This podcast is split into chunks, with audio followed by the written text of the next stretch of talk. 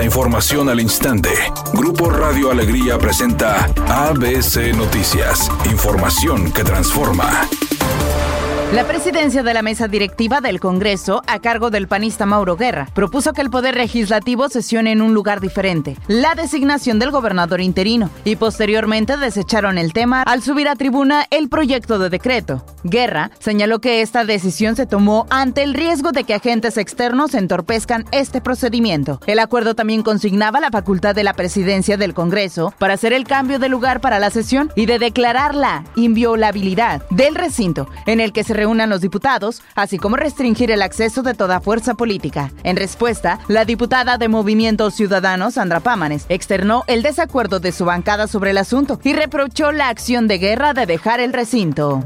El juzgado noveno de distrito en materia administrativa concedió la suspensión definitiva a la reforma que hizo la Cámara de Diputados para eliminar 13 fideicomisos del Poder Judicial, por lo que el gobierno del presidente Andrés Manuel López Obrador ya no podrá utilizar los 15 mil millones de pesos de esos fideicomisos para la reconstrucción de Acapulco. La presidencia de la República manifestó el pueblo de Guerrero no debe preocuparse porque la federación cuenta con recursos suficientes para reconstruir las zonas devastadas por el huracán Otis.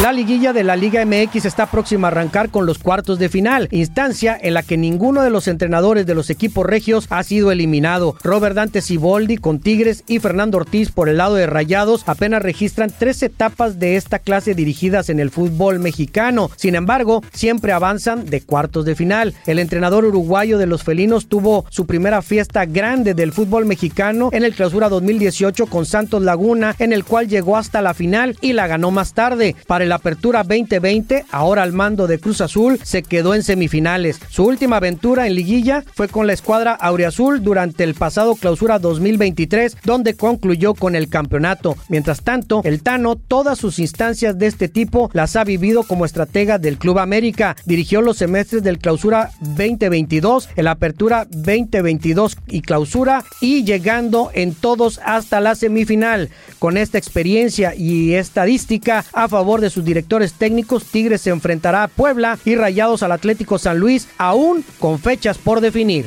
María Raquel Portillo, mejor conocida como Mari Boquitas, finalmente se decidió a no callar más y a emprender acción legal en contra de Sergio Andrade y lo hizo en Estados Unidos. Mari Boquitas presentó una demanda contra Sergio Andrade en una corte de Los Ángeles para pedir justicia contra el hombre que la sedujo cuando ella tenía 14 años y con el que se casó a sus 15 años, siendo menor de edad. Mari Boquitas afirma ser la primera víctima de Sergio Andrade Andrade, el compositor que abusó física y psicológicamente de ella durante muchos años. La temperatura actual en el centro de la ciudad de Monterrey es de 11 grados centígrados. Mi nombre es Claudia Guale. Buenas tardes.